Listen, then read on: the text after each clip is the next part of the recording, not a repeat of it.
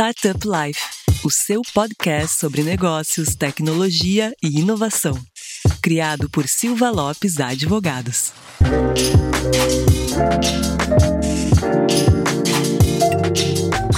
Fala galera, eu sou a Cristiane Serra e esse é o seu podcast Startup Life. E temos mais um episódio aqui direto da Gramado Summit e dessa vez focado na nossa série Minha Jornada. E tenho um prazer enorme de receber aqui a nossa participante, a Verônica Oliveira, do Faxina Boa. Verônica, muito bem-vinda. Obrigada, estou muito feliz de participar. E Verônica, a gente sempre abre os episódios dessa série do Minha Jornada com um momento assim de realização pessoal minha, que é o momento que eu me sinto a Marília Gabriela. Porque a gente começa com uma pergunta mais filosofal, quem é a Verônica pela Verônica? Nossa, muito Marília Gabriela. Muito, né? muito. Eu sempre costumo me apresentar falando quem eu sou mesmo. Então, eu sou a Verônica, tenho 40 anos, eu sou mãe de três crianças. Eu adoro falar que eu falo crianças, eles têm tipo 1,80m. Mas sou mãe de, de três, eu gosto muito de estudar, eu gosto muito de beber chá, eu gosto de escutar punk. Mas eu sei que as pessoas querem saber o que, que eu faço. Então, eu sou produtora de conteúdo, escritora e palestrante. Sabe que a gente sempre faz uma pesquisa assim sobre os entrevistados para a gente vir preparado, né? Sim. E eu tinha visto numa outra entrevista que tu tinha dado que tu falava isso, que tu falava quem tu era e não o que tu fazia. É, e as pessoas ficam confusas, elas ficam olhando, tipo, eita. É, daí como eu, assim? E justamente foi isso que eu fiquei pensando. Cara, mas quem eu sou então? eu ainda não sei, Verônica. Ainda tô... Vou te dizer que tu me deixou numa crise existencial. Oh, caramba! Mas é bom fazer as pessoas pensarem um pouquinho nisso, porque toda vez que alguém me apresenta um amigo, sempre fala o que a pessoa faz. Aí eu pensei, tá, mas não conheci ela, conheci o trabalho dela. é verdade. Então, Verônica, conta pra gente como é que, falando agora um pouquinho mais do trabalho, né, da, da Verônica empreendedora, como é que começou o Faxina Boa? Faxina Boa eu criei em, em 2016, depois que eu parei de trabalhar com telemarketing. E eu comecei a fazer faxinas primeiro para os amigos e depois eu fui ampliando e, e usando as redes sociais para chamar mais clientes. E chegou um tempo em que eu já não tinha mais como atender a demanda sozinha. Sim. E aí eu fui ampliando, tendo uma equipe. E ao mesmo tempo em que eu fui aprendendo a tomar conta das minhas redes e fui percebendo que eu, Verônica Oliveira, era uma outra marca. Sim. E começar também a investir nessa marca e fazer com que isso também virasse um negócio.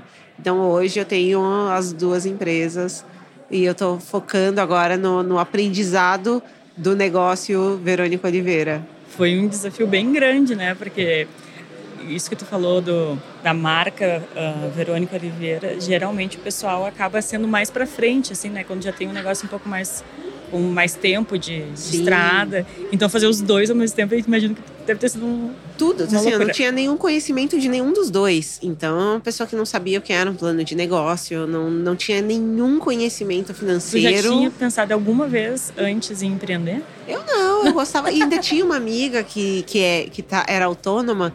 E eu falava para ela: eu jamais vou inventar um negócio desse para minha vida, porque eu não vou conseguir sobreviver sem saber quanto eu vou ganhar no mês seguinte. E ela falava: não é um bicho de sete cabeças, mas claro que dá medo, porque você tá sempre sem saber o que vai acontecer. E aí eu brincava com ela que eu falava: eu sempre sei do meu pouco, que é meu no dia 30. Sim. Mas depois eu fui vendo que realmente não é um bicho de sete cabeças. Mas enquanto a gente está aprendendo, nossa, a rasteira é o famoso eita atrás de bicho. Eu falava, gente, eu tava errando coisas que depois parecem muito simples. Você fala, como é que pode? Como é que eu não vi isso acontecer? E eu imagino também tem isso, né, de empreender, porque quando começa a empreender é, tu e tu, né? Não, Sim. quando muito tem mais uma pessoa. E, e tem toda essa função que tu falou de não saber quanto que vai ganhar no mês seguinte, a questão de ter que aprender sobre tudo, sobre administração, sobre vendas, sobre Sim. mas depois, quando tu começou a ter tua rede de, de prestadoras de, de serviço eu acho que daí a preocupação é maior, né? Porque não é mais só a tua família, tu tá cuidando ali de várias famílias. E assim, a gente sempre, enquanto é só a gente, eu, eu tenho certeza, eu tô plenamente certa do que é o que eu vou entregar. Sim. Quando é outra pessoa, eu falo, meu Deus, eu sou responsável pelo trabalho de outra pessoa, da entrega do outro. Aquilo me apavorou muito. Foi, foi bem difícil. E essa coisa do eu era o atendimento, eu era vendas, eu era tudo, e eu falo, meu Deus, é muita coisa. E além desses que a gente está falando, quais outros desafios te marcaram? Assim? Eu acho que a, a ideia de entrar num, num, ramo que eu não fazia a menor ideia de como funcionava. E essa coisa do eu entendo da limpeza, eu não entendia do negócio. Sim. Depois eu entendo de fazer os meus posts pessoais nas redes. Depois você começa a trabalhar com marcas, fazer, ter parcerias, ter coisas que, que te colocam no outro lugar em que você tem que aprender. Então, no começo, tudo para mim era muito desconhecido, muito difícil, mas hoje já é mais tranquilo. Ai, que bom. E hoje, conta pra gente como é que tá o Faxina Boa hoje. Agora eu tô realmente focada nessa parte de me firmar como uma comunicadora, Sim. porque primeiro demorou essa parte de entender, falar. Quando a primeira vez que me marcaram num, num trabalho e colocaram Verônica Oliveira e embaixo, escritora eu olhei várias vezes, falei, meu Deus, eu sou uma escritora. Demais. Né? Então, até a gente. Eu, e eu pergunto muito isso no, no LinkedIn, por exemplo. Eu falo, vocês demoram para se apropriar de uma qualidade que é sua? Porque eu lia e eu, falei, eu via distante aqui, eu falava, não é possível que está falando de mim. Então, eu demorei um pouco para tomar para mim essa, essa consciência de que eu estou fazendo coisas diferentes então, a minha meta é essa: é trabalhar a minha criação de conteúdo, é trabalhar as minhas habilidades como comunicadora para continuar seguindo. E isso que tu falou de se apoderar das qualidades, principalmente nós mulheres, né? Tem muito Sim. da. A gente sofre muito com a síndrome da impostora. Total. Eu tenho muito medo das coisas. Eu falo, ah, é, é, eu percebi ontem, conversando aqui mesmo na, na Summit com outras pessoas, que eu falava, talvez quando. A, a, minha ideia era assim: ah, eu vou ser uma comunicadora quando alguém disser que eu sou. Sim, e aí, alguém validar. é, e aí eu, me falaram, mas você já é, você está esperando o quê? Sim. Aí eu fiquei um pouco em choque, assim, ó. Ah, caiu a ficha. Chegou já. é, é muito forte. Sabe que aqui no escritório a gente teve algumas experiências bastante curiosas em relação a quando a gente foi contratar time, né? Nas vagas, as meninas às vezes não se candidatavam porque, ah, eu não preencho todos os requisitos. E os homens já são ao contrário. E daí a gente tem uma história muito boa, porque um dos nossos sócios, aqui, o, o Gustavo, quando ele se candidatou, ele ainda não era formado, ele estava no final da faculdade. e ele entrou, e daí, né, fez todo o processo seletivo, entrou e falou: Oh, mas eu ainda não estou formado. E ele se tornou sócio depois, sabe? Puxa. Então foi se fosse uma mulher, talvez jamais eu teria concorrido. Eu jamais tentaria. E foi interessante que eu fiz um teste para trabalhar no programa de TV. Sim. E a primeira coisa que eu cheguei na emissora e falei, falei, eu nunca estudei para isso. E todo mundo começou a olhar e falou, que bom, ótimo, é o que a gente queria. Espontaneidade. Mas, aí ele falou, mas por que você já chegou colocando essa barreira? Eu falei, por medo, porque eu não me preparei para isso. E tinha um cara lá e ele falou: Eu não tô nem aí que eu não me preparei para isso. Demais. E vou te dizer que a faculdade não, não ensina muito, não. Pois é, já me disseram isso, que eu, eu, eu foco demais, eu dou uma importância muito grande, que não precisava ser tanta, não. Na verdade, a, no caso, né, a faculdade de jornalismo que, foi, que eu fiz, ela é muito generalista, assim. Ah, tu tem uma noção, óbvio, de TV, de rádio, de, de foto, mas se tu quer te aperfeiçoar, é na prática e com outros cursos, assim, que não necessitam a universidade. Sim. Eu recentemente conversei com uma pessoa que já tem décadas de experiência com TV e também é uma pessoa que caiu de paraquedas nesse mundo. E aí eu falei, mas como que você fez? Ele, começando. Falaram, quer fazer? Sim. Você sabia fazer? Não. Não. E aí eu fui fazendo e eu tô aqui há vinte e tantos anos fazendo isso. Ai, que demais. A gente aqui também, eu, embora esteja aqui apresentando um podcast, eu sou bastante tímida. É, é, é estranho uma jornalista ser tímida, né? Mas sim, sou. E, mas eu sempre gostei muito de rádio, de, de voz e tal, de áudio. Aí quando a gente definiu que ia fazer o podcast, que eu vinha há muito tempo falando para o nosso CEO, vamos fazer um podcast, vamos fazer um podcast e tal. Mas eu falava para ele apresentar. Aí quando ele bateu assim o martelo, tá, vamos gravar, mas eu quero que tu faça comigo. Na hora eu falei, claro. Daí ainda estava bem no auge da pandemia, daí eu fechei, tava falando com ele por chamada de vídeo, fechei o notebook, pensei, e agora, gente, eu, eu tenho medo.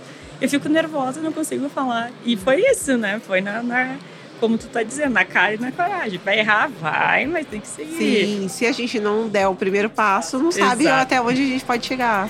Exato.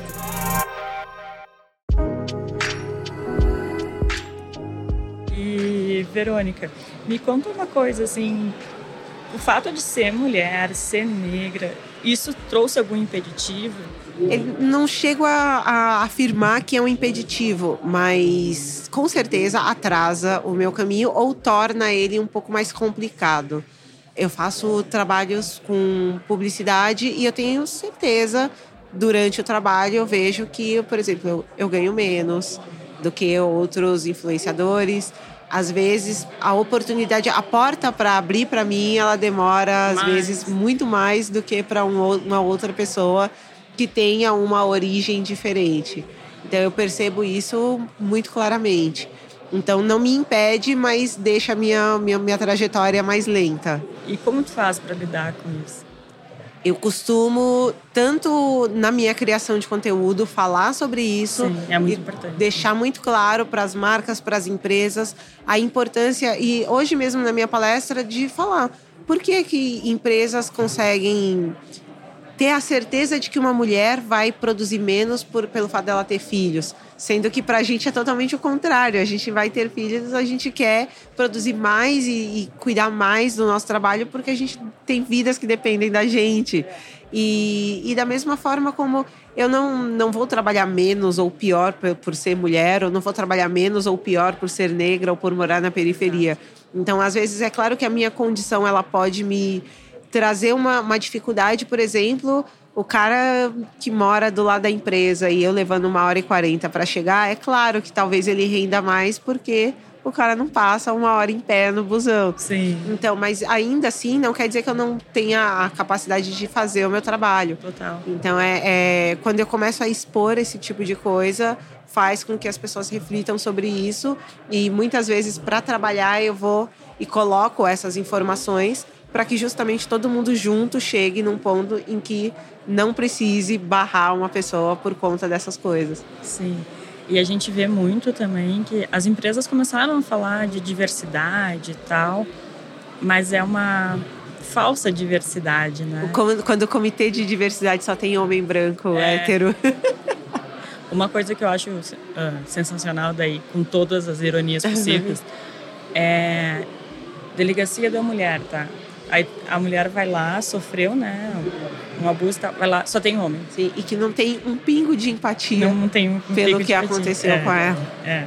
E daí, claro, ali é, é, é um atendimento, mas nas empresas também. Ah, vamos botar negros, vamos botar um funcionário da comunidade LGBT que ia mais vamos botar uma pessoa 50 a mais, mas não tem uma inclusão. Não, assim, como eu tenho um filho autista e eu vejo, Sim. acompanho muito as empresas falando sobre a inclusão de pessoas PCD. E aí você vai ver, coloca o cara num cargo absolutamente nada a ver, sendo que ele é capaz de exercer uma outra. Às vezes ele tem um, um, um curso, ele tem uma especialização, mas colocam ele, sei lá, no almoxarifado. É, só para dizer, pra dizer que, que, que tem, tem um cara é. PCD trabalhando lá. Então, é, é a capacidade das empresas de praticar a inclusão está muito longe. O discurso é um, a prática é outra. Com certeza, é um, um desafio muito grande. E me conta mais, assim, de quando você te viu influenciadora, como é isso? Como é que tu produz os teus conteúdos? Uma coisa que para mim foi fazendo sentido foi a, a partir dos comentários dos seguidores. E eu não achava, não achava de jeito nenhum que eu tinha o poder de influenciar pessoas a partir da minha criação de conteúdo. E aí um dia a pessoa que fala, eu larguei a minha profissão e fui tentar fazer uma coisa que me fazia feliz por sua causa. Nossa, demais. Eu fiquei, primeiro que eu fiquei em choque, falei, é legal, e depois, meu Deus, e se der errado? A mulher vai, vai voltar aqui e falar: Fala mal de "Pera, mim." me ajuda aqui que você me ferrou. Aí eu, ai, gente, e agora? E eu tenho muito seguidor jovem, e quando você vê que a pessoa fala, poxa, eu mudei comportamentos que eram muito ruins por sua causa, porque você explicou de um jeito que, que me fez refletir e mudar. Então, sei lá, uma criança que fala que passou a respeitar a funcionária da cantina. Devia ser óbvio para ele. Sim. Então devia ser óbvio que ela tá ali trabalhando, ela tem um nome, ela é uma pessoa que merece respeito. Mas por algum motivo, essa pessoa cresceu achando que aquela mulher era inferior a ele. E aí quando ele aprende que, que não é assim e vem para mim para dizer: "Poxa, eu trato ela melhor agora porque você me mostrou que isso é necessário". Poxa, é, é incrível assim. Eu, e eu uso muito a minha influência para esse tipo de coisa. Então, os trabalhos que eu faço, todos trazem uma, uma reflexão social, uma ajuda, uma, uma mudança mesmo, porque a influência para trazer só consumo, para mim, não interessa. E é legal tu tocar nesse ponto dos conteúdos, de fazer essa reflexão. Hoje de manhã a gente gravou com a Núbia Mota, da, da Adobe, não sei se você conhece ela, e o Alfredo Soares. E ele falou justamente isso influenciar ah, que hoje em dia a gente está ressignificando palavras. Que influenciar não é só mostrar ali um produto e tal. É não é tu faz, instigar a pessoa a ter uma reflexão. Influenciar não é trabalho pelo amor de Deus. Fulano de tal profissão influenciador. Que não, não é. Eu, por exemplo, eu tenho uma profissão e ela, a consequência dela é, é influenciar pessoas. Mas eu não sou uma influenciadora. Quando alguém fala, eu fico assim, não, não, não, não, não, não. não. que é isso, não, não é, não é o foco do meu trabalho influenciar pessoas. Mas que bom que consegue, né? A partir é, disso. Eu ainda brinco que eu falo, eu sou uma inspiradora. Exato, é. é um termo muito melhor do que influenciadora. E tu também traz à tona temas que, que realmente precisam ser expostos, né?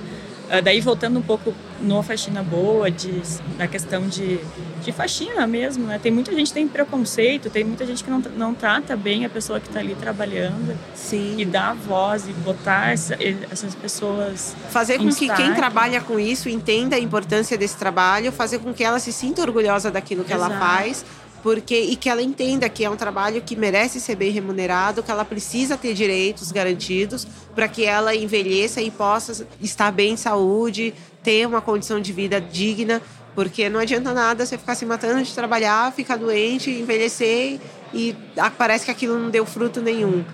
Então é, é importante demais deixar isso muito claro para as pessoas.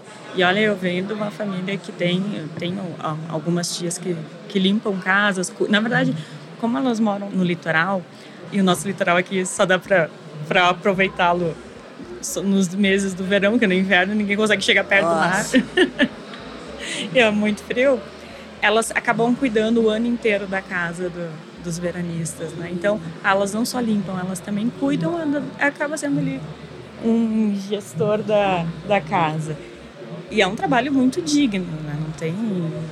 E elas também foram lá trabalharam muito, conseguiram criar seus filhos, suas, suas famílias. Então, acho muito legal, assim, tu dar destaque, voz. E uma coisa que eu acho que eu aprendi muito nos nossos podcasts aqui, principalmente sobre diversidade e inclusão, é que essas pessoas elas não são minorias, elas são minorizadas. Exatamente. E elas têm voz. Só que não dão, não deixam elas falarem. Se alguém no Brasil falar da gente como minoria, falar, amigo, o Brasil é o país com o maior número de empregadas domésticas do mundo. Então não, não tem como pensar na gente como minoria. É, e eu também acho muito errado. Ah, mas não tem voz. Não, tem voz. Só que a sociedade não dá espaço. Sim, é exatamente isso. A gente tem que entender o nosso lugar dentro da sociedade. Eu recentemente estava conversando com justamente um advogado. E aí ele falou: Poxa, você não tem vontade de, de buscar se posicionar mais para trazer mais mudanças para a sociedade de uma forma mais. Aí eu falei: não, não, não, não, não, eu sei bem o que você está falando, eu não quero, não, não quero, não, não quero, não. Mas ao mesmo tempo eu percebo que realmente nós não temos representantes nos espaços para trazer essa, essa voz. Aí eu falei: olha, eu consigo fazer isso dentro da comunicação. Em outras vias ainda não, não é o que eu penso. E, e já é muito, né? É muito, exatamente. Já é. E me conta de, da Verônica escritora, então, né? Como é que foi isso, escrever um livro? Contar a minha história já é um processo difícil, porque tem muitas lembranças difíceis, Sim. mas isso no meio da pandemia foi muito mais difícil. É, é, muito mais gatilho, é muito Sim, mais, mexe o, muito mais. E eu acho que o processo da escrita com prazo é muito esquisito. Então eu tinha que entregar determinado número de capítulos até o prazo tal. Aquilo me deixava com uma ansiedade tão grande. Eu, eu falava, gente, que, como é que faz? e agora? Mas depois de encaminhar e conseguir entregar um bocado e aí depois decidir como vai ser a capa, fazer a foto. É um processo muito gostoso. Eu tenho muita vontade de, de escrever um novo livro. Aí quando eu estava me preparando para isso, aí eu engravidei e falei, bom, não vai rolar escrever um livro com um bebê no colo. Mas agora que ela já está um pouquinho maior, já estou pensando realmente em botar em prática esse projeto ah, do novo livro. Legal, a gente fica ansioso para ler o novo.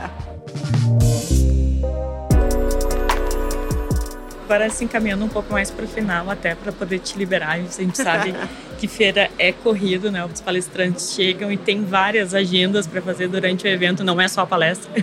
Ah, já me falaram que gostoso, você vai viajar para trabalhar 20 minutos. Não. não. a outra Gramado Summit que a gente veio em 2019 aconteceu no dia do meu aniversário. Daí todo mundo, ai, vai passar o final de semana em Gramado. Deu, não, não. vou passar eu vou passar meu aniversário trabalhando. e mais até do que normal. e conta então teus planos para o futuro. Aquilo que eu falei da, da necessidade de me entender e, e, e melhorar o meu trabalho como comunicadora. Então, o plano é esse: é escrever mais, produzir mais, ocupar esses espaços de participar de grandes programas, de fazer coisas dentro da, da TV, fazer as participações que eu puder, porque eu acho que esse é o caminho para que eu consiga levar a minha mensagem para mais pessoas. Ah, muito legal. Tomara que a gente tenha muito mais conteúdo teu por aí. E uma dica assim para quem quer empreender, o que que tu diria? Em primeiro lugar, não ter medo da porta fechada, do não na cara e aprender o máximo que puder. E eu sempre deixo muito claro que não estou falando de comprar curso e mentoria, mas de conversar com outras pessoas, de buscar na internet conteúdos, porque às vezes a gente barra nisso, né? Ah, eu não tenho dinheiro para ser empreendedor. Calma, não precisa sair torrando milhões para começar um negócio, mas aos poucos dá sim e ter paciência, porque é, é muito não, é muito difícil, mas quando as coisas vão se encaminhando, parece um processo natural, assim, as coisas vão dando certo com o tempo. E sabe que isso te falou de aprender com outras pessoas, a gente vê muito no, no ecossistema de tecnologia e inovação uma eu gostaria que fosse assim em outros setores, sabe? É um senso de comunidade, uma ajuda mesmo, assim. Chega num, num empreendedor que está há mais tempo, começa a conversar, começa a dizer ali o que que tu tá, no que que tu tá patinando, o que que tu tá sofrendo, e o cara te ajuda, ou a mulher te ajuda melhor. É. E às vezes são pessoas que falam: ah, não vou conversar com essa pessoa porque o ramo dela é totalmente diferente do meu. É aí que tá a ajuda. É essa Exato. pessoa ela tem um olhar diferente, ela tá de fora, ela vê coisas que a gente não vê. Então é super importante trocar ideia com pessoas de várias áreas, em vários estágios do negócio dela. Que às vezes tem uma galera falando, não, só vou conversar com quem está começando também. Não, conversa com todo mundo. Não, tem que aprender com todos, né, Sim. né? Até, até pra gente não precisar sofrer o que o outro sofreu lá na Isso mesmo. Verônica, muito obrigada pela tua participação. Deixa o teu recadinho final, diz como é que o pessoal faz para te encontrar.